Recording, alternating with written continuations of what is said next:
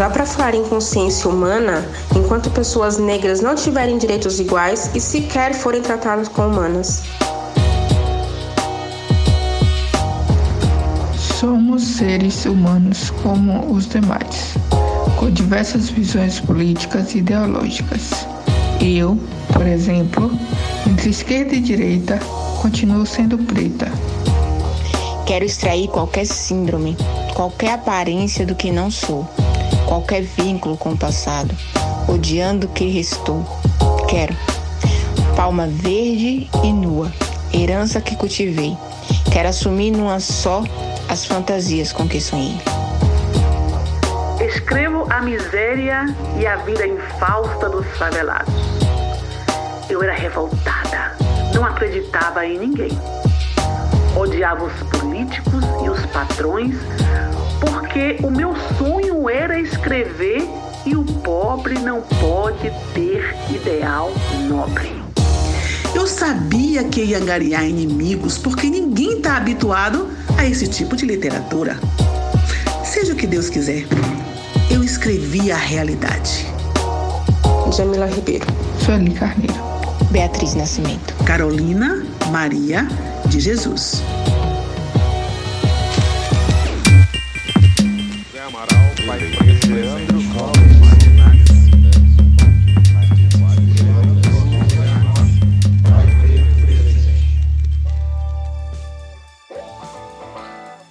Sejam todos bem-vindos a mais um podcast.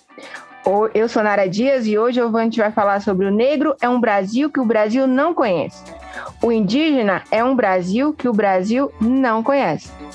Eu hoje estou com uma camiseta preta, com o cabelo solto, um microfone, um microfone não, como é o nome? Um fone azul, com a parede atrás de mim salmão. Olá, meu nome é Marcela Bonfim. É uma honra estar aqui. Estou com uma camiseta azul de alça, um colar com búzio, é, cabelos curtos e uma pena na orelha, como se fosse um brinco. Tem uma tatuagem também de formatos circulares, que é o símbolo também africano, conhecido como adinkra. Bom, hoje a gente vai conversar com uma mulher que tem um olhar diferenciado. E se você estiver duvidando do que eu estou falando, eu só te convido a ir lá no, no Instagram dela, tá? Só isso. Não vou falar mais nada. Você pode ir lá que você vai ficar assim encantado. Eu acho que a conversa de hoje vai ser boa. Eu acho, inclusive, que a conversa de hoje vai ser profunda. Hoje a gente vai falar da gente, não é isso, Marcela? Com certeza. Então, como a gente vai falar hoje, né, sobre a gente, com a gente, para a gente.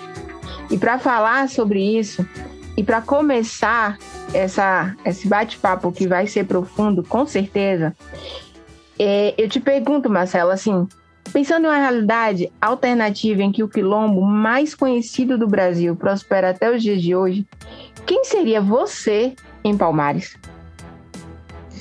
Eu acredito que eu, eu seria uma aprendiz de Dandara no aspecto de é, organizar as imagens do quilombo, né?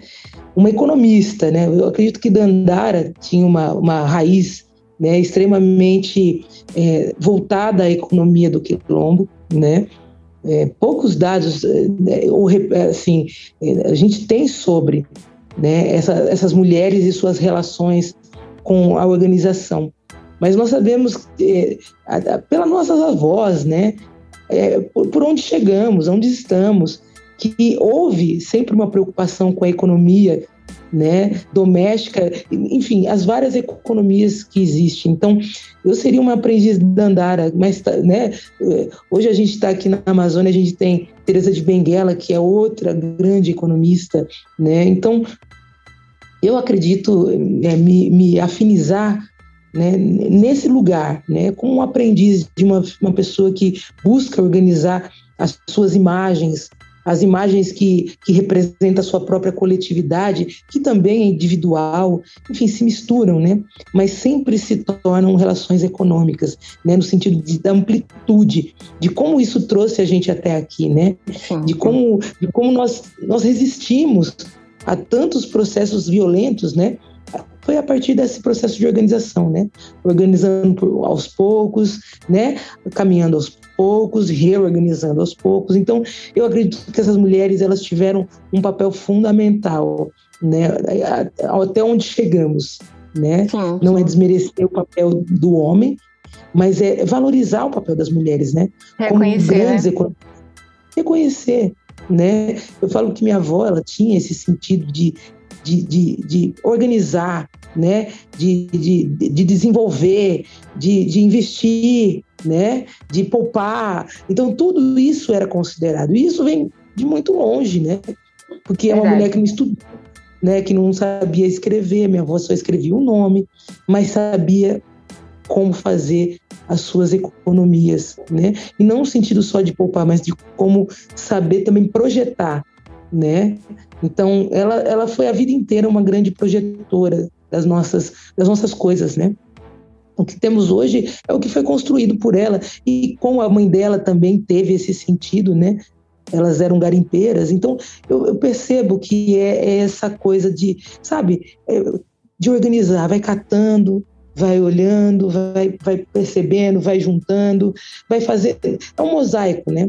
Então, nesse quilombo, sem dúvida nenhuma, uma aprendiz de andar nesse sentido da organização. Fantástico, cara. Fantástico, fantástico. É, é, muito interessante essa parte que você traz, né, dos nossos mais velhos, justamente por isso, porque muitos deles nem é, escolaridade, né, que para o Ocidente é algo tão importante, para a gente nunca, nunca foi um, um motivo de impedimento de, de cuidar dos nossos, né? Com Quem, certeza. A gente olha para casa dos nossos mais velhos, sempre teve comida. Ninguém sempre. nunca chegou sempre... para não comer. Exatamente. Sempre tinha comida e a comida se multiplicava, né? Como isso era muito forte, né? A gente tinha, olha, o, vai comer o que tem, já começava daí, né? Esse, essa consciência muito forte do que a gente precisa aproveitar o que temos, né? Não desperdiçarmos inclusive as oportunidades, no sentido do alimento, da, dos momentos, né, da, da, da, daquilo que passa e precisa ficar de alguma forma, né. Então, eu imagino assim, né, é uma coisa muito grande, né, uma coisa muito grande, lidar com aquilo que sobra, principalmente, né. Então, eu vejo esse aspecto de, de, de tantas mulheres negras, assim, como, como elas fazem disso algo tão grande, né? Lidar com as sobras, até mesmo porque a gente está dentro de um sistema que, no final das contas, da divisão, né, que é extrema, não existe uma divisão, mas existe o quê? Uma sobra, onde ele, ali a gente parece que é, a falta de consciência faz a gente se degladiar, né, por o que sobra, enquanto a gente poderia refletir sobre isso, né, porque a economia é exatamente esse processo que uh, não tem jeito. Se tem alguém andando de helicóptero, bebendo champanhe, tem alguém trabalhando para isso. E muitas vezes não é quem está quem tá gozando dos privilégios. Aliás, não é. Nunca Sabemos. É. Não é.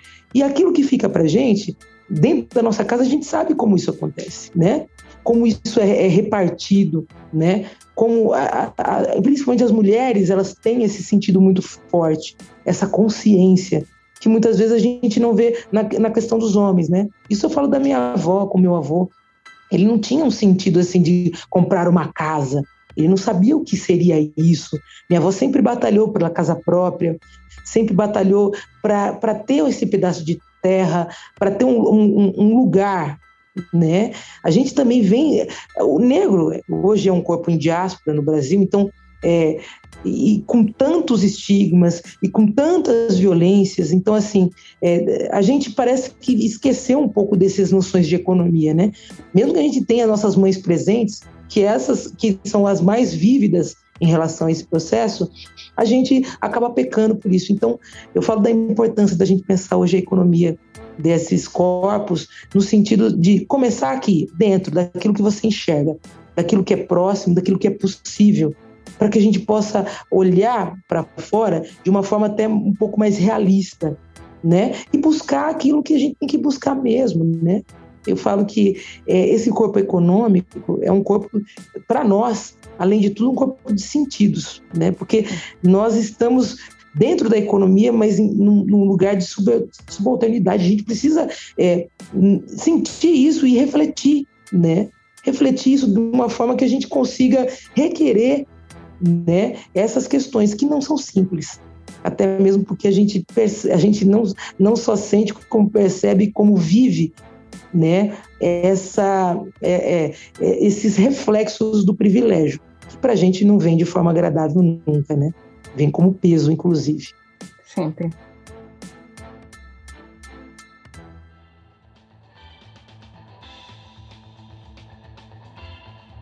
O negro é um Brasil que o Brasil não conhece. O indígena é um Brasil que o Brasil não conhece. Temos muito a reconhecer e contar. Toda noção de desenvolvimento passa pela história de uma nação e seus povos. Enquanto todos não falarem, não tem desenvolvimento.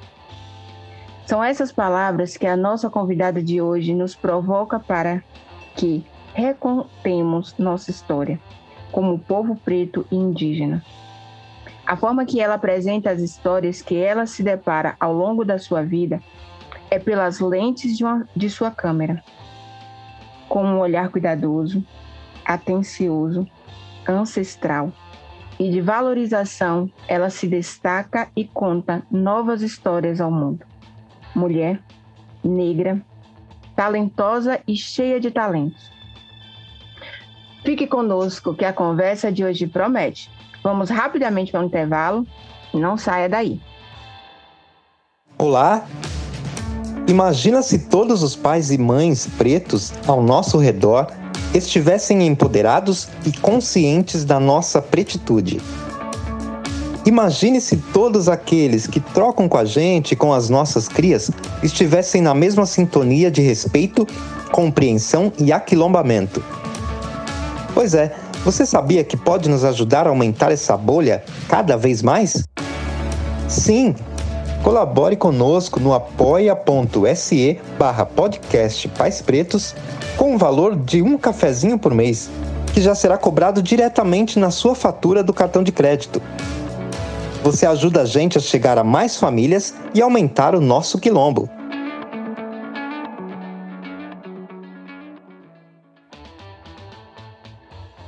Então vamos à nossa convidada, né? Marcela, apresente-se para a gente, por favor. Olá, bom, meu nome é Marcela Bonfim, é uma honra estar aqui. Eu acho que é um lugar de, de, de a gente colocar e aflorar nossas ideias, né, e organizá-las ao mesmo tempo, né. A gente, isso é, um, é, muito papel da mulher negra, né? Ela, ela, ela faz tudo ao mesmo tempo e às vezes, muitas vezes não percebe, né? É porque não tem jeito, a gente tem que fazer, né? E refletir é um lugar que é fundamental. Marcela Bonfim, né? Hoje moro há 11 anos em Rondônia, né? Dentro dessa Amazônia Negra, onde eu me percebi como uma, um, uma pessoa em pedaços, né? E, e percebi o quanto é duro a gente pensar em desenvolvimento, né? No Brasil, sendo que a gente é parte né, da engrenagem, mas sem fala né? É parte da engrenagem, mas sem, sem uma perspectiva de, uma, de imagem, principalmente, né? Então, hoje, é, é, a minha forma é exatamente desformatar as formas, é trazer a reflexão, né, para dentro da nossa cabeça, para que a gente possa reverberar. Então, hoje vivo em Rondônia, esse lugar que me acolhe, esse lugar que, que me traz muitas imagens, e também que me traz muitos reflexos e essa condição de poder estar organizando aos poucos essas imagens de forma a me sentir um pouco mais confortável dentro desse corpo negro. Essa é a Marcela Bonfim por ela mesma, não é? É, hoje essa possibilidade de falarmos por nós é muito importante, né? Sim. É, é emocionante, né? Quando a gente vê uma pessoa como você falar de você com tanta autoridade, com tanta certeza, com tanta firmeza, porque a gente sabe da nossa história e a gente sabe a dificuldade que o nosso povo tem muitas vezes de saber quem é, né? E, e passa é por lindo. isso. É lindo demais poder te ouvir, você falando de você. Marcela, você sempre foi envolvida com fotografia? Olha, é, se for pensar novas formas de, de, da imagem, né, de se conceber esse plano da fotografia, sim. Eu penso hoje que a fotografia ela, ela é o nosso próprio imaginário, né? A gente nasce imaginando, ou seja, nasce fotografando aquilo que é de interesse, não também, né? Aquilo que machuca, aquilo que faz bem, é, é, é tudo relativo à memória, relativo às sensações, né? Mas foi em Rondônia que, que isso criou uma, um corpo, né? Que criou uma materialidade, que criou um sentido, né? É, eu me formei em economia na PUC São Paulo em 2008, morava em São Paulo, tinha uma cabeça completamente orientada aos, aos caminhos que levam ao imaginário a pensar numa meritocracia, que hoje eu tenho a certeza que não vou chegar, e porque isso não existe para um corpo negro, isso é algo completamente seletista. É mérito o filho de fulano, o filho de, sabe, desses beltranos aí que tem o poder. Enfim, chego em Rondônia em 2010 para achar o primeiro emprego, né? E me deparo aos poucos com uma com, com a cor, né? dentro da Amazônia e ali, né, ao mesmo tempo, é, confrontando esse imaginário, né? Que no final das contas, é, quando a gente fala de fotografia, a gente vai estar falando sobretudo sobre imaginários, porque a imagem ela é algo que não que não se que não se tem uma concepção é, primeira, ela é uma imagem, né? Uma pessoa, mas ela ela ela cria exatamente um corpo quando você tem o imaginário. Tanto é que você pode colocar uma criança perante uma imagem e um adulto, você vai ver o resultado. A criança ela não tem, ela não tem uma formação, ela não tem, ela não tem essas, essas caixinhas formatadas ainda. Ela vai se formatando, né? Mas ela, ela não vai, ela não vai, ela não vai ter essa, essa, esse vício da distinção, né? Então, é, Hoje está em Rondônia pensando essas imagens, né? Pensando essas formas, né? De como o imaginário nos coloca em lugares que a gente ainda, né? Que a gente ainda luta para sair.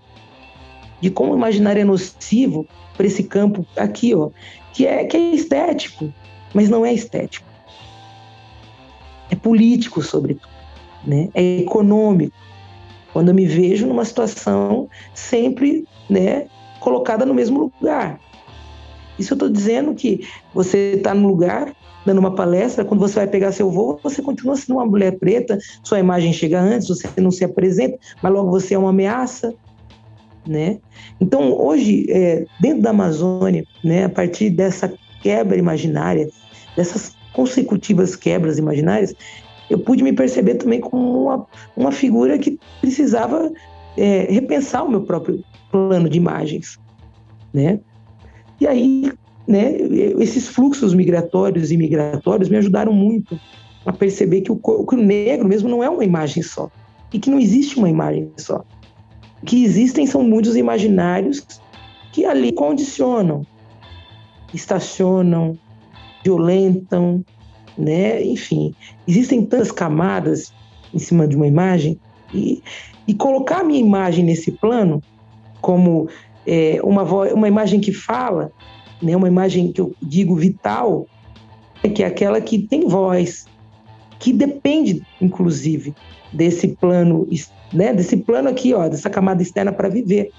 Até mesmo porque a gente não pode nunca pensar em fotografia sem ter é, muito bem explícito essa conjunção histórica da própria fotografia, né?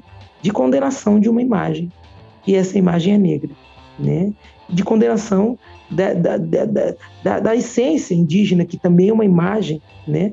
Então, assim, são dois povos no Brasil que são extremamente né, é, é, capturados pela imagem.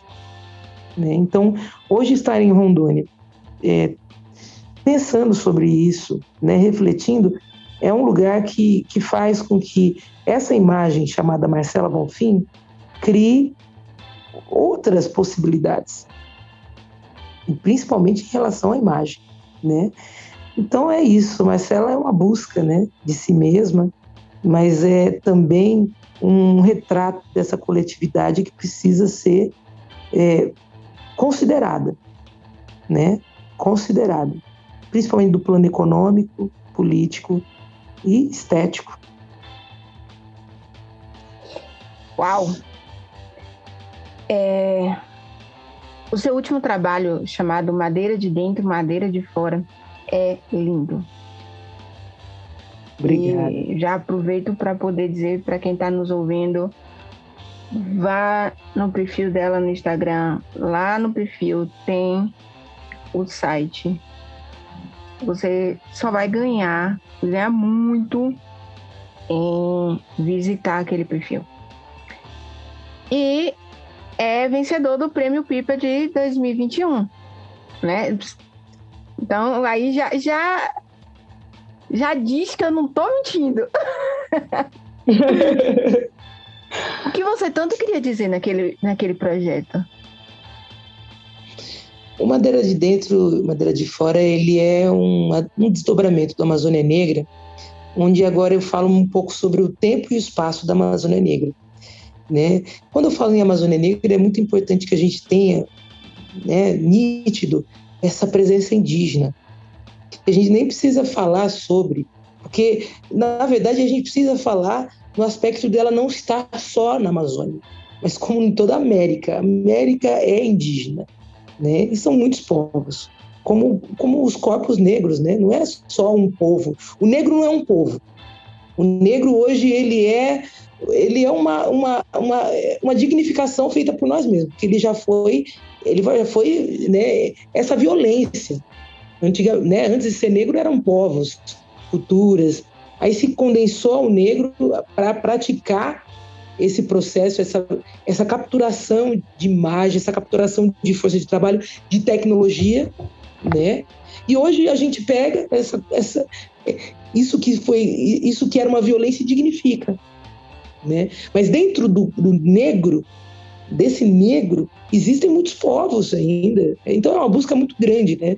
E falar sobre o tempo e espaço, que é esse madeira de dentro, madeira de fora, é também falar sobre o, como é que essa, essa conjunção de povos acontece. Né? Porque hoje eu, eu, eu penso muito negro com um corpo em diáspora, né? Eu mesmo, eu saí de São Paulo, fui cair em Rondônia e percebi que lá é um lugar que eu me encaixo bem. Mas como eu, existem muitos negros ainda percorrendo o Brasil buscando um lugar no sol, né? Buscando um lugar onde se encaixe, onde consiga se desenvolver. Isso é muito sério, né? Rondônia é um lugar que recebe muitos desses corpos, né? Da Bahia, do Maranhão, do Pará, do Sul, de São Paulo, Rio de Janeiro, enfim, é, Haiti, Venezuela, né? São corpos que estão ali em trânsito buscando se encaixar, né? buscando, é, é, enfim, é, é, uma economia muito séria que precisa ser considerada, né?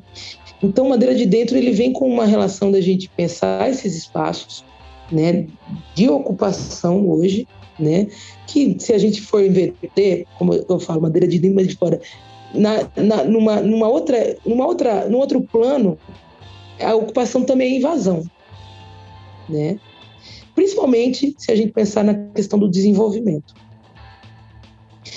A gente pensa hoje, dentro da Amazônia, a gente não tem uma condição de pensar esse desenvolvimento. A gente é obrigado a absorver isso, e, e isso é violento, né? Quando se, se tem na ponta da sua casa uma usina ou um porto graneleiro, enfim, são tantas, tantas nuances que no final das contas, do lado de fora, é pensada como desenvolvimento, como se fosse uma coisa boa. Olha, mas é energia para quem? Por quê? Né?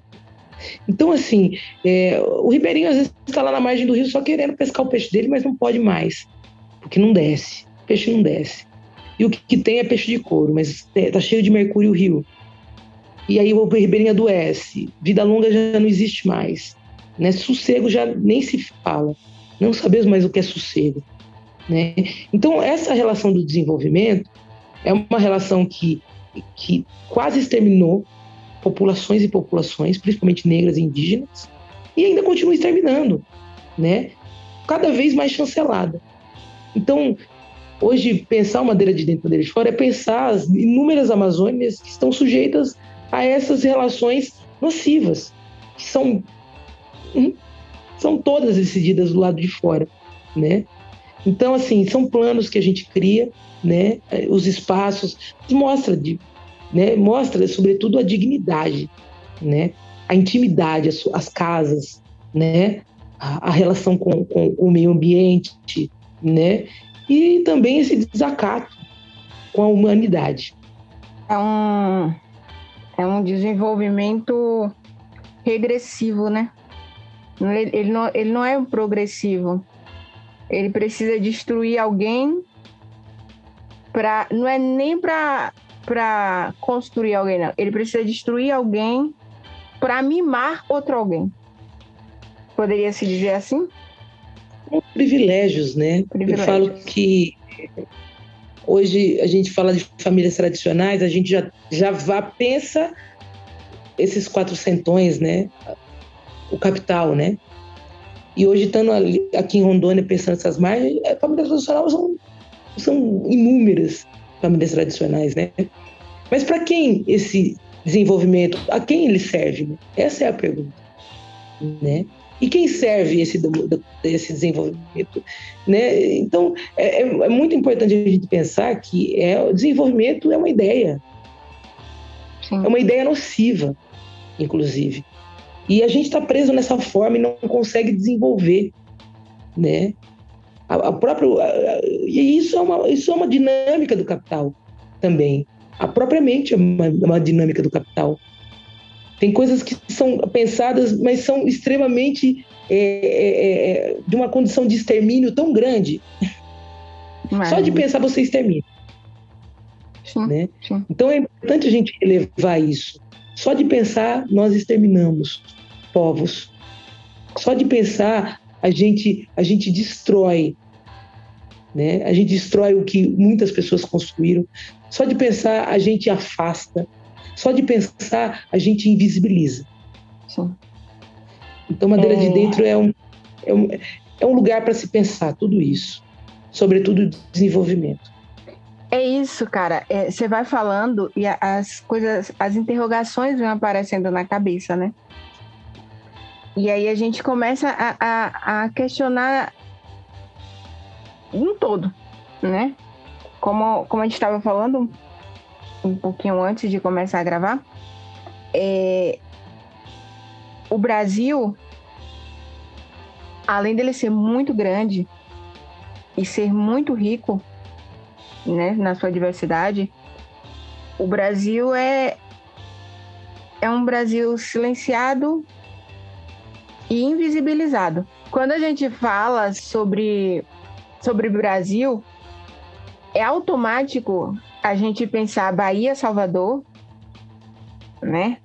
A gente pensar, a gente sempre pensa capital, né? A gente sempre pensa as capitais, a gente sempre pensa, mas a gente esquece do Brasil interior. Tipo, eu moro em Vitória da Conquista. A minha cidade de Natal é a três horas daqui de Conquista, que é Jiquié. Jiquié é conhecida como a cidade do sol.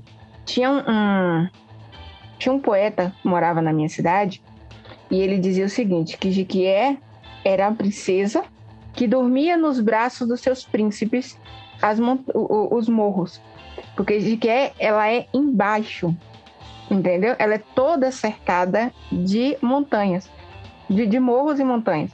Então, por isso ela é quente. Porque ela é embaixo e é cercada. Entende? E de conquista, que é só três horas de diferença daqui para lá, ela é extremamente no alto. Conquista uma cidade conhecida como a Suíça Baiana, porque aqui faz muito frio.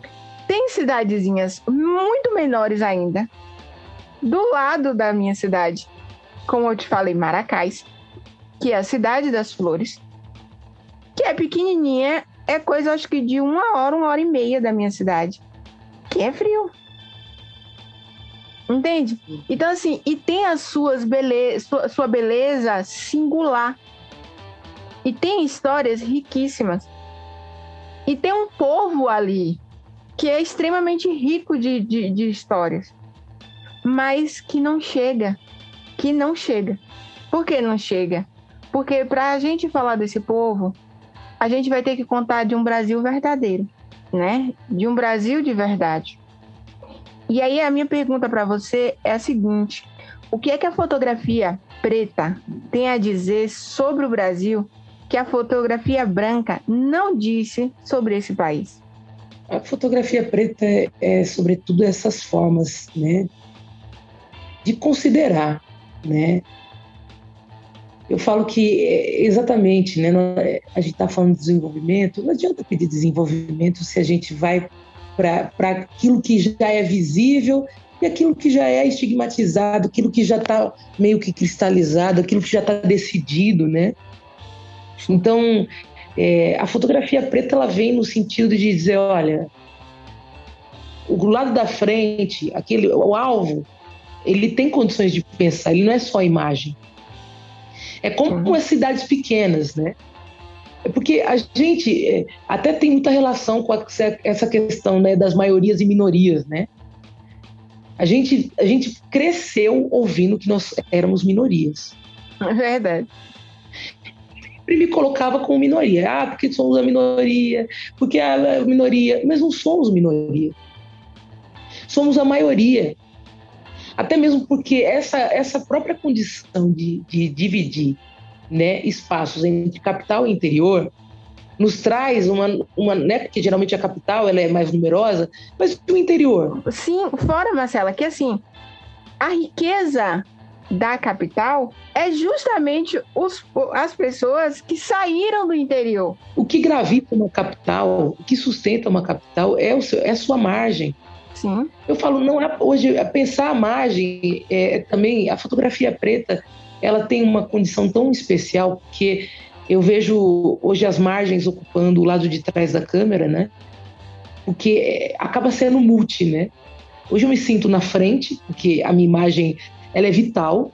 Eu mesmo não querendo ser exposta, eu já sou uma, uma exposição ambulante, né? Eu sou muito visível, né? Mas eu também posso pensar essas imagens do lado de trás da câmera, a ponto de perceber, de perceber como maioria. Isso traz para a gente outras noções de espaço na fotografia, na visualidade em geral. Né? Então, quando a gente pensa também nesse processo, a gente pensa o seguinte: olha, eu sou margem, mas vamos dignificar. Mas qual o problema? A margem sustenta. É a margem que sustenta o centro. E não é o contrário. Eu acho que essa relação, essas ideias sendo colocado à, à tona, é uma grande contribuição da fotografia preta. É Sim, quando você vê esses corpos adentrando no espaço não permitido.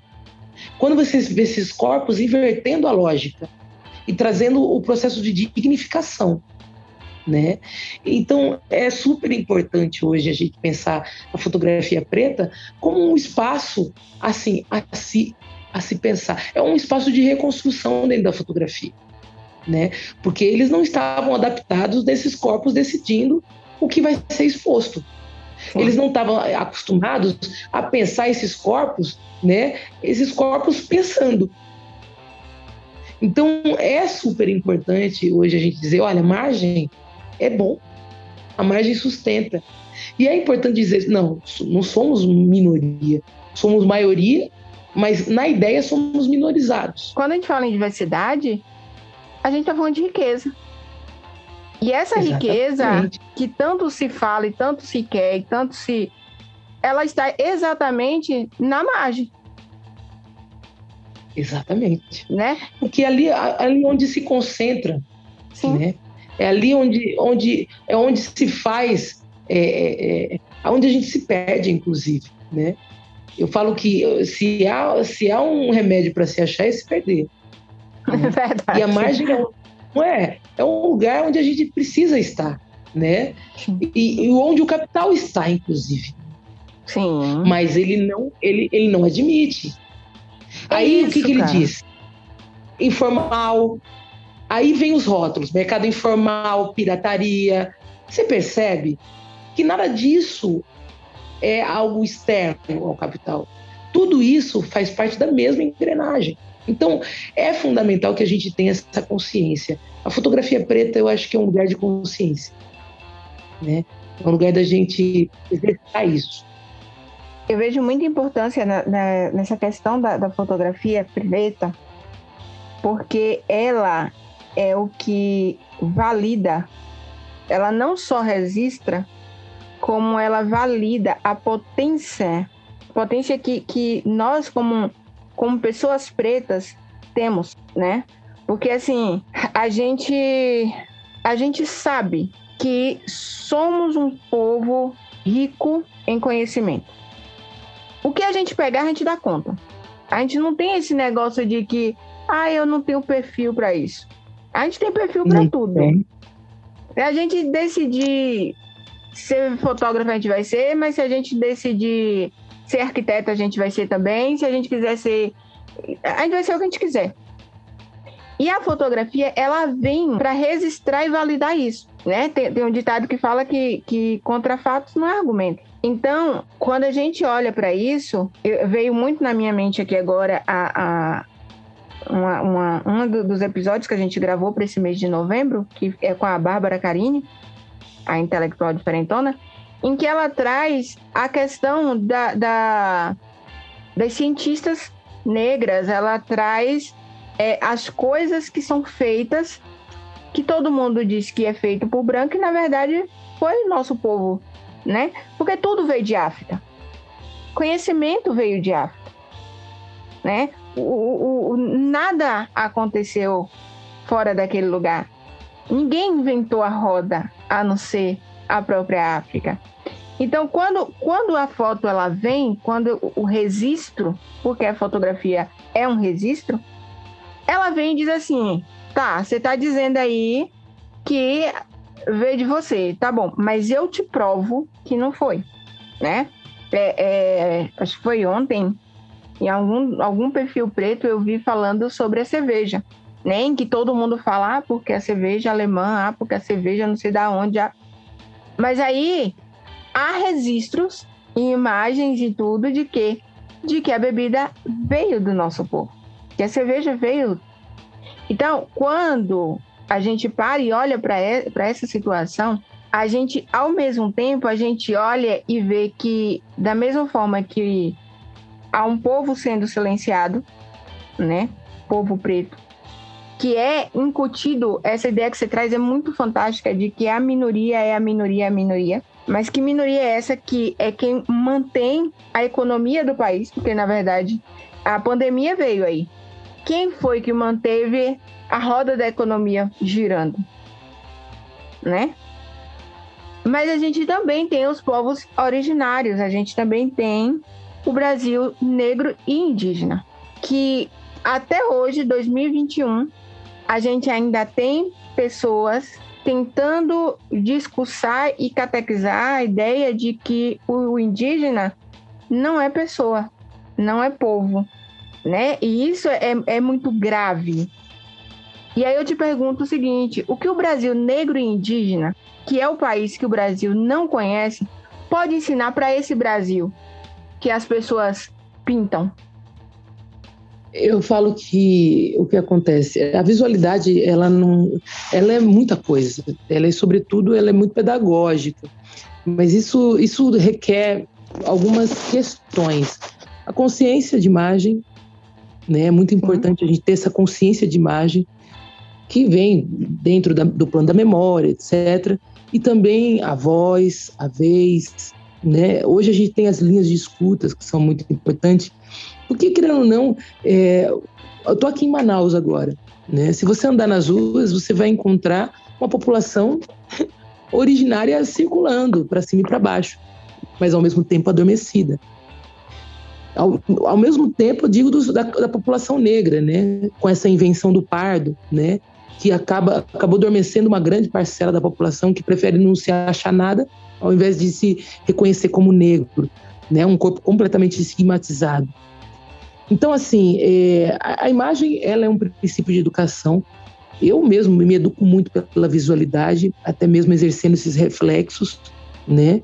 E digo que é, é fundamental hoje a gente pensar né, na multiplicidade que a imagem nos oferece, né?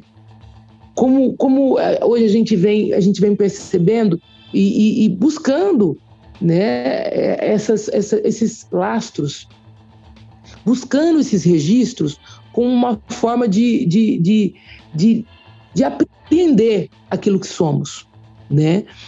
A gente teve autores, isso é histórico, Machado de Assis, é, Teodoro Sampaio, que era, enfim, pessoas importantes da época, que a imagem dizia o quê? Eram pessoas brancos. E com a história a gente foi percebendo é, que não, eles eram negros. Então, a imagem também trazia esse, essa, essa distorção muito grande. O que há hoje, o estigma é um, é um grande plano de distorções. Né? Então, hoje, a gente tem consciência disso, né? a, gente, a gente também tem a consciência de que existem outros lugares que precisa se conhecer. Como o corpo indígena, né? Hoje a gente o indígena também é extremamente caracterizado pela, né, categorizado pela imagem como negro, né? E aí você vê um. Ele botou um relógio, ele é menos indígena? Ele se formou um doutor, ele é menos indígena?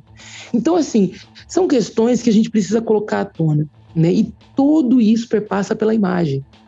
A imagem é algo essencial.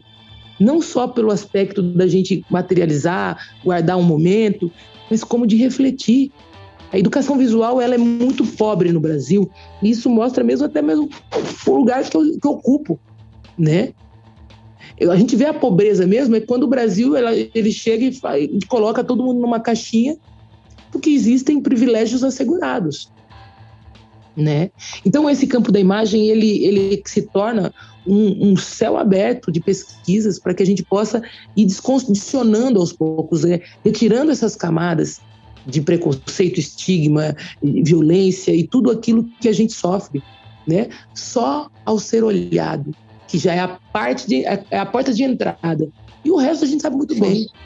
Isso vai procurar um emprego, vai buscar o primeiro emprego. Isso eu sofri na pele. Né? E eu acreditava na meritocracia. Em 2008 eu saí extremamente convencida que seria uma pessoa de sucesso né, no, no campo da economia. E não foi. E o caminho não foi esse. O caminho veio exatamente pela imagem. Então é algo que eu tenho muito caro. É algo que eu, eu preciso entender o valor. Porque as relações de valor também são distorcidas. O povo preto ele está condicionado na, na relação de valor falsa. É um pseudo-valor. Para comprar um carro, tudo para tentar agradar os olhos, ao invés de combater o mal, o mal olhar. Né?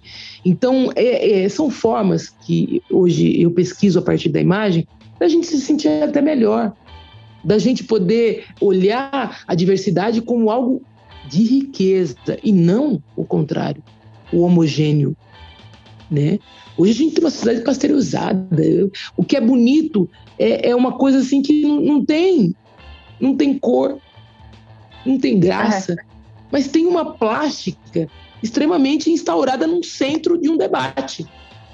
Né? E quando a gente pega e bota a própria Rondônia no centro de um debate da Amazônia Negra, a gente traz também né, um, um outro plano de dignificação. É a margem indo para o centro para que a gente possa falar da nossa própria margem, mas de uma forma diferente, olhando de forma diferente e percebendo as imagens nessa beleza, nessa riqueza de diversidade. Então, eu falo que hoje as populações indígenas e negras são. Gente, não tem como. É, o Brasil não, nunca vai, vai, vai sentir a plenitude né? Eu falo a qualidade de vida, né? Que não se pensa qualidade de vida, se pensa a economia por si só. Aí é, um, é uma, um outro, uma outra distorção de imagem, né? Porque a gente pensaria qualidade de vida se a gente absorvesse essa, essa, essa diversidade. Mas não se absorve. Né? Se pensa sempre o mesmo para as mesmas pessoas, para as mesmas imagens. Então, é, é um campo a se desvendar. Né? É um campo. Eu falo desvendar porque é os nossos olhos que estão tá em jogo né? É, cada vez abrindo um pouco o olho, a gente sabe é, o cuidado com muita luz. Às vezes isso é feito nas sombras mesmo. É a gente admitindo a nossa ignorância mesmo sobre nós mesmos, né? Não conhecemos nada da Bahia, né? Conhecemos aquilo que é mostrado, então não conhecemos nada. Não conhecemos nada de Rondônia, é só aquilo que. Então não conhecemos nada. Não conhecemos. A gente não sabe nem o que é. Eu não sei nem se chama Amazônia isso. Isso não, isso não chama Brasil. Isso é uma imagem também. Então é importante a gente ter é, a consciência de imagem, ela é algo que norteia esse processo, né? O reconhecimento é um suporte que a gente se apoia mesmo, porque é necessário reconhecer, né? Saber que a cerveja ela tem uma origem, né? Sabendo que a arquitetura ela tem uma origem, a tecnologia ela tem uma origem, né? Mas não se não se dá os valores, os devidos créditos, né? Então, assim, a gente está nesse processo, né? A disputa de narrativa, né? Eu até ouvi essa, essa questão e fiquei meio assim, não, eu não posso reproduzir uma coisa sem entender. Mas hoje, pensando nessa fala, como a gente fala, né? O povo preto, ele, ele vai fazendo tudo no caminho, né? Não tem como. Tem que dar certo uma hora. Mas é exatamente a gente poder olhar para o capital, é, capital, e dizer o seguinte: não, é, nós estamos disputando com você, dentro de você, porque não tem como se sentir fora, né? A gente consome, né? A gente a gente está ali nas relações de troca, mas a gente precisa ter a consciência que o lugar que a gente está ocupando dessas relações de troca. Às vezes não é nem relação, a gente está sustentando é um muro grande, sabe? Enfim, tudo isso perpassa pela imagem. Então, é, a gente precisa pensar um, esse valor que a imagem tem e, e esse poder, né? Que ou nos tira o chão, enfim, é, são esses lugares, né? Eu, eu, eu, ainda não me sinto num corpo é, bem olhado. Quando você fala sobre, sobre essa questão, vem duas coisas muito, muito, muito fortes em, mim. A primeira é que eu tenho comigo como regra de fé, regra de vida, de que existe uma diferença entre você saber e você conhecer. Eu sei o que me mostra, como você bem disse. Então, eu mostro o que, me, o que é confortável para mim. Eu vou mostrar para o mundo aquilo que é confortável para mim. Mas o conhecer é o desbravar, é o, é, é, é, o abrir as matas fechadas, sabe? E, e isso é, é muito importante quando a gente fala sobre, sobre povos, porque, como você muito falou, é uma paleta de cores só que é mostrado. Então, se, é, se só é mostrado uma paleta de cores, né, todas muito clarinhas, muito confortáveis aos olhos, digamos assim, né, muito padronizada, eu não estou permitindo que o outro conheça. Eu estou permitindo que o outro saiba de mim, né? Quando a foto, ela, ela a, a, fotografia, ela chega e ela traz essa diversidade, ela traz esse colorido, ela traz esse vislumbre, ela também desconcerta, porque ela faz a mente refletir. Eu, para mim, o grande lance da, da fotografia é justamente isso: é confrontar o outro a refletir, é tirar ele totalmente da zona de conforto, entende? E aí tem uma foto que é muito forte, né? Tem uma fotografia que ela é muito forte. E aí eu queria te falar assim: eles ouvem a verdade e fica revoltado. Mas aquela foto, você é criança perto do urubu ou Sebastião Salgado? Em qual momento você acreditou que uma foto com pessoas pretas sorrindo, brincando e retratando outras visões da cultura preta brasileira poderia ser tão forte quanto uma foto de uma criança desnutrida e perto da morte com o urubu aguardando sua morte? Eu sou exatamente a criança, né? eu, a gente vem de uma desnutrição da nossa própria, da nossa própria condição de como humano, né? Se humanizar é algo bem dolorido, é algo que, se, que traz um esforço absoluto. É como se a gente tivesse que se nutrir exatamente daquilo que sobrou, né? Então, hoje, é, pensar como ser essas crianças e me nutrir é simplesmente é, a, gente vai, a gente vai se nutrir de sorriso da gente mesmo, a gente vai pegar aquilo que a gente tem melhor. Sim. Numa casa onde tem muita, muitos trabalho, muito sacrifício, também tem alegria. É isso que, que, que, que transforma o povo preto. Né? Se você for para pensar hoje, a feijoada, tantas comidas hoje que se comem em lugares que às vezes a gente nem consegue acessar, foram feitas por nós. Sim, foram pensadas por nós. Olha essa economia de pegar miúdo e transformar num prato que hoje é extremamente popular, né? Não é nem mais popular, é elitizado, inclusive. É. Né? E é inclusive estigmatizado, né? Então, assim, é também pensar nesses processos, né, de como o negro é apropriado, desapropriado, apropriado e desapropriado, né, das suas coisas, mas que ele continua produzindo, né? É ele infinito. Não para. Não para. Então, assim, é, hoje a gente vem desse processo de desnutrição, a gente conhece. E, Se tem um povo que, que, conhece, não é? A gente desenvolveu doenças. A anemia, ela é um falciforme, ela tem uma raiz nesse processo histórico, né? A gente luta pela nossa imunidade o tempo inteiro, né? A gente luta por essa saúde mental também o tempo inteiro. É, impossível, é, é importante falar sobre isso né?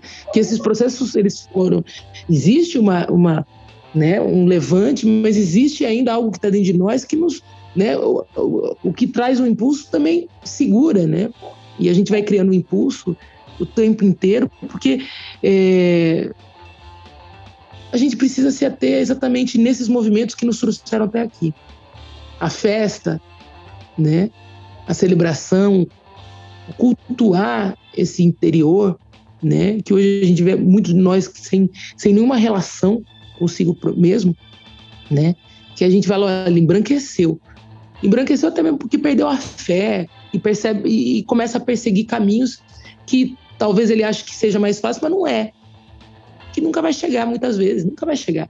São poucos que chegam, mas chegam na metade, que significa um, um poder material, mas nunca vai ser o todo o todo ele é muito relacionado à identidade, né? E eu digo, não tenho vergonha de ser esse menino desnutrido, não.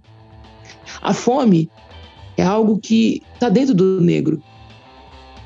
Ainda aqueles que comem têm fome. Hum? E aí, muitas vezes não sabe do que. Mas tem fome. Por isso que, sabe, eu, eu digo que o conhecimento ele, ele é muito mais do que a gente faz com aquilo que a gente sabe do que outra coisa. Saber não importa, a gente sabe tanta coisa, né? Isso é o fluxo de informações que são gigantes, que, que até deixa a gente muito mais perdido do que encontrado. Mas o conhecimento é o, o que a gente vai fazer com aquilo que chega. Eu até, eu né? até, até penso, quando vindo da tua fala aí agora, de que a fome não é que a gente está romantizando ela, nunca, jamais. Meu pai, meu pai desde quando eu e minha irmã era criança, meu pai sempre ensinou pra gente que a fome ela tem cara feia. E ele dizia pra gente quando pequeno assim: seja lá o que você tiver, se alguém tiver com fome, divide o que você tem. Exatamente. A fome tem cara feia. E, e eu cresci com isso. Hoje eu sou mãe de dois. E eu digo: essa é uma frase corriqueira para mim. Eu sempre digo isso pros meus filhos: a fome tem cara feia. Então, se alguém estiver perto de você, faça qualquer coisa se você não tiver, mas souber quem tem e que possa dividir, recorra.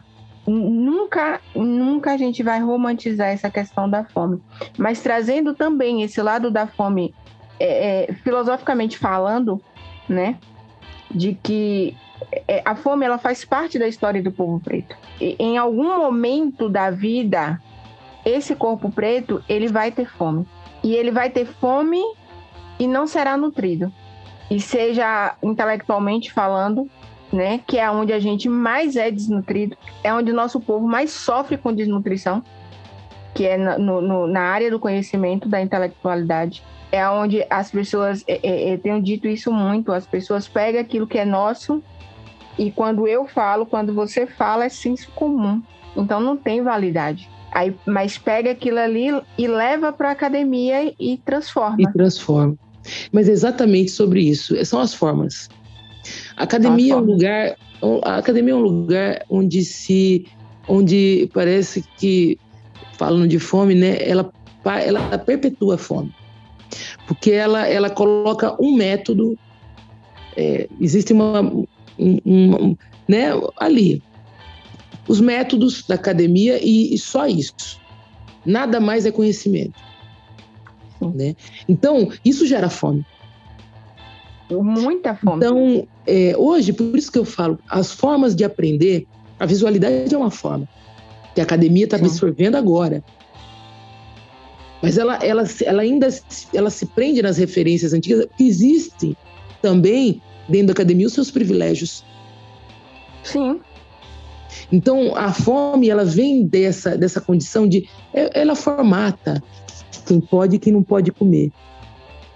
E ela tira Exato. do povo preto exatamente a condição de se expressar. Eu digo que o povo preto, a intelectualidade do povo preto está tá nas mãos, está no quadril, está na cabeça, está no cabelo, está em todas as partes. Mas a academia diz que não. Aí é diferente. Exato. Então é importante que a gente saiba esse lugar de fome, ele é imposto por essas instituições. Sim. Que dizem para você que está errada. Só de dizer que está errada, ela já está te deixando com fome. Só de, de não te enxergar, ela já está te deixando com fome. Só dela não te incluir, ela já está te deixando com fome. Então a fome ela é um retrato do Brasil. Mas quem Exatamente. faz esse retrato são as instituições. E a gente precisa perceber isso. A visualidade, ela é uma forma de educar. E ela tem muitas formas, né? como a fome. É. A gente percebe a riqueza que foi para a tua vida e para Rondônia, né? ah, eu falo que são os pares, né?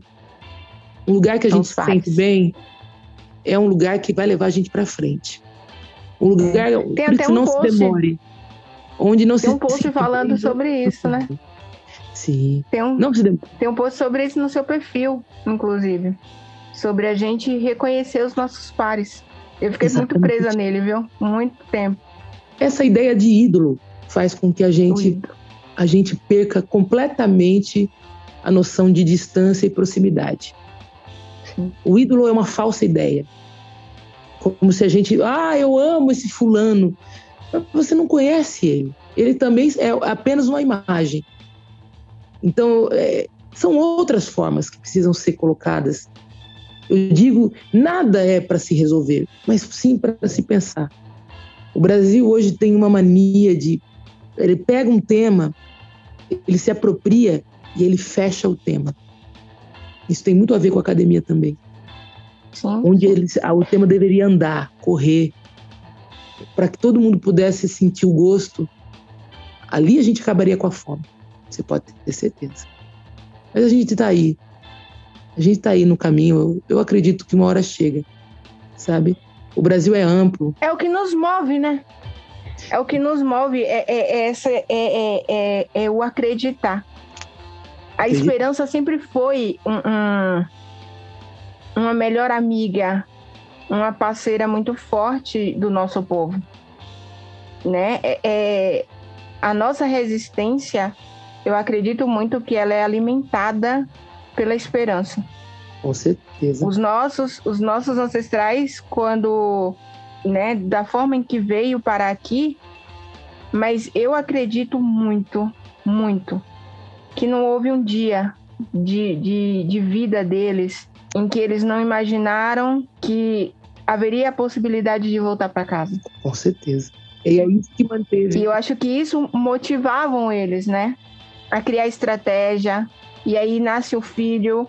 E aí você cria outra estratégia porque você precisa manter esse filho vivo. Porque esse filho precisa conhecer também. Esse filho precisa voltar para saber suas origens, para não se perder, para não se esquecer. E eu acho que é, é, é essa esperança que nos alimenta de uma certa forma até aqui. Com certeza. A estratégia, né? A Chegamos. estratégia. E aí eu te pergunto assim, o que é que Rondônia tem te ensinado nestes 11 anos, Marcela? tem me ensinado a, a suprir essas minhas fomes assim é, num lugar mais próximo, né? Eu falo que hoje é, sonhar com mais pé no chão é um lugar que me traz uma realidade muito forte, né? Eu consigo enxergar melhor, mais próximo de mim do que São Paulo, né? São Paulo com tantas luzes não foi capaz de me fazer enxergar a própria cor, né? E Rondônia com tantas sombras foi capaz de me trazer sabe, a noção da, da cor da minha pele, né? Então, é, Rondônia me ensina a me aproximar daquilo que, que eu me sinto bem, daquilo que seja mais próximo, me ensina a, a olhar com os bons olhos a, meu, a minha própria imagem, né? Rondônia me ensina a, a que, que existe mais coisas além da imagem, né? da minha própria imagem. Rondônia é uma potência. E quando a gente se coloca de par né, com esse lugar que, né, olha o nome, Rondônia, nome do colonizador, mas vê que isso também é só uma imagem que dentro daquele lugar existem tantas coisas, me faz sentir bem, me faz me sentir potente, me faz me sentir possível. Então Rondônia todo dia me ensina a ser uma pessoa mais possível, além dessa imagem que é, inclusive, né, que é inclusive potência, mas é muita coisa, né? E a gente sempre tem que cavocar. Né? Não, nunca vamos ficar na imagem. A imagem é um lugar que, que a gente precisa contar mais. Né? Por isso que a fotografia, quando a gente conta a fotografia, quando a gente canta a fotografia, né? e Rondônia me ensinou isso, da importância de olhar para a imagem e cuidá-la com muito carinho, né? porque é, é isso, né? Nós somos seres visuais, precisamos apenas admitir.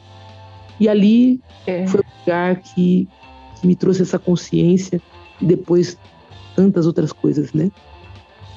Eu já quero ir conhecer Rondônia, gente. Vocês não estão entendendo. Eu já quero conhecer 2022. Seja, seja bem-vindo a mim. Opa, nós vamos trocar muito. É, Cara... É, né? Eu desejo que todo corpo negro encontre o seu lugar. Sim, sim. Né? Encontre um lugar que se aproxime porque ao aproximar, a gente cria esse impulso muito forte. Aí ninguém segura. É, é lindo ver como, como existe possibilidades tranquilas como essa agora, né, desse, desse momento em que estamos aqui trocando, ver como é, é, é tranquilo e é potente e é profundo quando a gente fala da gente. É o que sabemos. Exato. E, e assim. E olha lá. É, eu diria tranquilamente que esse, esse episódio de hoje, eu tenho certeza que alguns professores de história que estão nos ouvindo vai usar em suas salas de aulas, sabe? Porque a história do Brasil contada, de verdade, é... a gente não está falando de um Brasil pa padrão. A gente está falando de um Brasil vivo, de um Brasil que quando eu abro a porta da minha casa, eu vejo, eu acesso, eu sinto. Porque a fotografia é isso, né? Ela é sensorial. Ela me faz sentir, ela me faz é, viajar para lugares que eu nunca fui e para lugares que eu já fui. E mesmo as que eu não fui, elas conseguem é, é, acessar em mim emoções muito fortes. E que bom, que bom, Marcela, que existe pessoas como você. Aí, como você, como nós, como nós que estamos pensando. Eu falo assim, Sim. assim, exercitar o pensamento é muito importante. É esse exercício de, de conversar, de comunicar, sabe? De, de, de, de poder é, a gente exercitar novas formas de mostrar que o padrão não é a realidade. O padrão ela é uma, uma grande ilusão. Rotulagem, né? Eles são um padrão. E como todo padrão, ele tem a sua força que é econômica, política, né? Mas a realidade também pode ter. É isso. É só acordar esse gigante nessa maioria né? Trazer para ela o um mínimo de dignidade na imagem, mostrar a beleza, que aos poucos a gente vai, sabe, e acordando junto, né? E, e, tentando reformatar, desformatar essa realidade, né? Porque não me representa. Não me representa, não me abraça, não me, não me absorve. Me, me, me causa, me causa, inclusive, problemas de todas as formas, né? Então eu falo assim, hoje o mundo da imagem é o mundo das formas. A gente precisa só, sabe, se, se dedicar a isso, a não, não apenas olhar, a enxergar mesmo o que, o que existe por detrás de cada imagem, né? Isso é fundamental, porque a gente pode inclusive estar tá falando com um parente nosso, né? A gente não Sim. sabe. Então é por isso que a imagem ela precisa ser melhor tratada ela precisa ser melhor tocada e por nós. Não há melhor, não há melhores pessoas do que nós mesmos fazer esse processo de forma digna, né? E trazendo possibilidades para o futuro. O futuro é isso. É exatamente esse agora. Nós estamos estamos preparando, né? Estamos vivendo inclusive esse futuro que a gente ah, tanto A Thais Araújo ela diz assim: quem sabe de si sabe melhor. E não é? Com certeza. E é muito difícil a gente saber de si mesmo, né? Por isso que esse exercício é fundamental, de dentro para fora. Gente do céu, uma aula, uma aula de história impecável foi contada neste episódio. Eu tô muito feliz. E eu muito feliz também, viu? A gente vai dar uma paradinha para tomar um copo de água e a gente já volta. E aí, você conhece o coletivo Pais Pretos Presentes? Procure a gente nas redes sociais com arroba Pais Pretos. Por lá você vai encontrar materiais com conteúdos diversos sobre tudo que envolve a parentalidade preta. Temos rodas de conversas periódicas, grupos de estudos, grupos de apoio no WhatsApp, no Facebook e, é claro, o nosso podcast Pais Pretos. Fique ligado em nossas redes sociais e vem com a gente.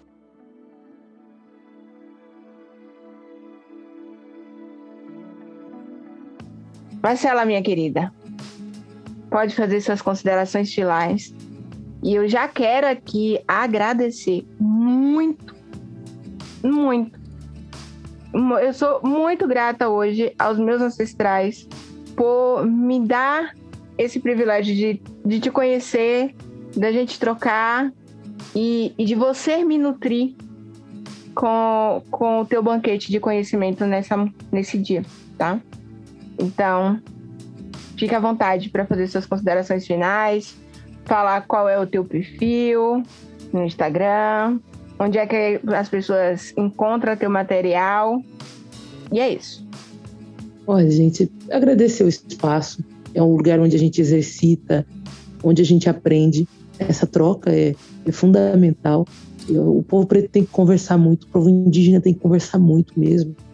Eu acho que é, é a partir desse diálogo que a coisa cria um corpo, né?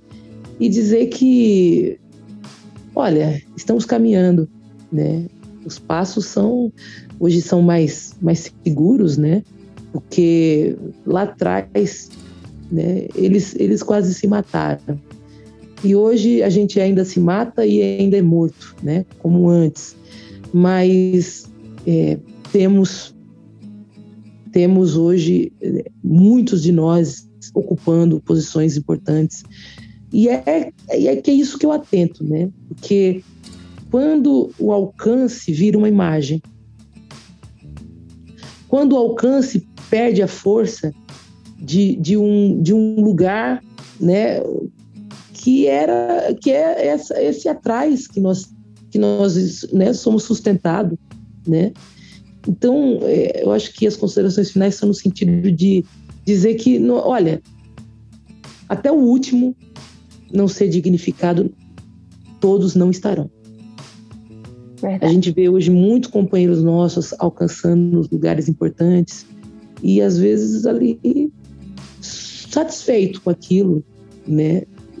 E essa satisfação, ela, ela acaba escoando a parte política, social e, e a parte, né, do que, né, a parte do, do, do, que tudo foi construído. Ela, ela perde sentido, né?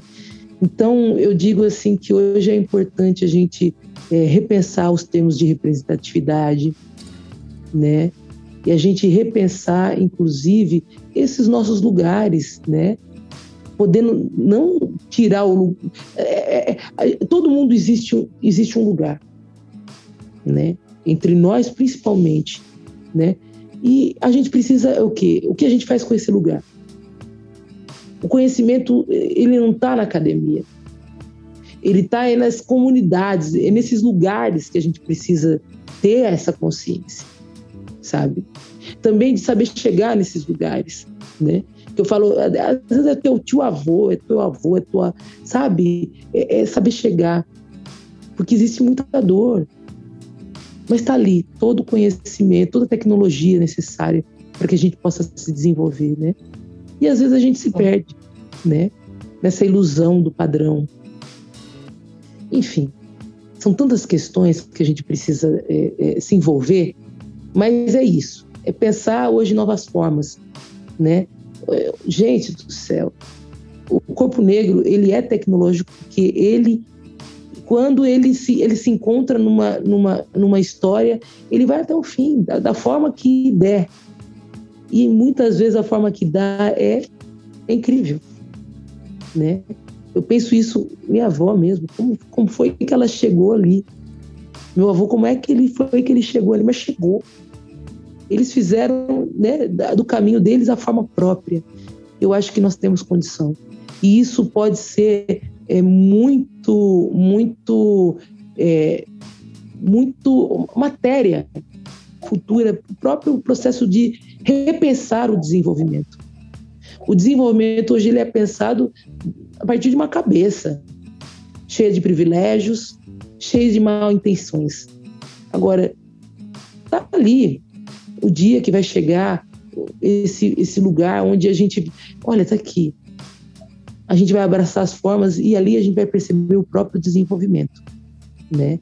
Então, quem quiser sempre manter contato, tem o amazonianegra.com.br, né? www.amazonianegra.com.br. Nós temos o madeiradedentro.com e o Instagram, né? Bonfim Marcela e também tem o Instagram Amazônia Negra, né? Fazer contato, da gente, eh, da gente poder se, se relacionar, Está faltando relacionamento, né?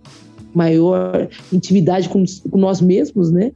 E com aqueles que a gente sente essa proximidade, né? Isso pode ser um lugar, isso pode ser uma história, isso pode ser, enfim, tanta coisa, né? Exercitar as proximidades. Eu acho que esse é o lugar do momento e onde eu principalmente venho me alimentando. São dos meus próximos. São os momentos que a gente cria juntos e daquilo que, que surge depois naturalmente, né? Enfim. E é isso, gente. É um axé muito grande, vida longa a esse processo que é também de pura. É uma outra forma de conhecimento, você percebe? Sim. Vocês estão produzindo conhecimento. Então é importante que a gente tenha essa noção. Somos maioria e somos múltiplos conhecimentos. Só precisamos agora é ao invés de, de, de, de ver, é poder enxergar a fundo, né?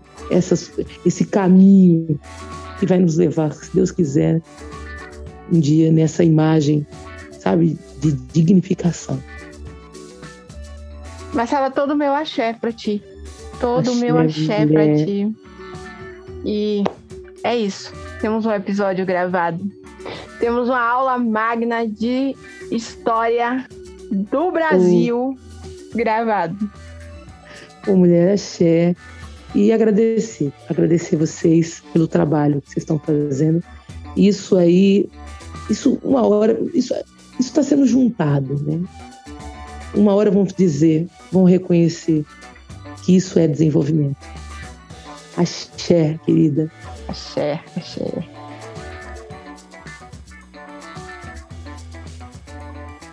O podcast Pais Pretos é uma iniciativa do coletivo Pais Pretos Presente. Obrigado por nos ouvir até agora. Para mais conteúdos, nos siga nas redes sociais com o arroba Pais Pretos. E se quiser enviar ideias de conteúdo e feedbacks, envie seu e-mail para paispretospodcast.gmail.com. Muito obrigada e até a próxima.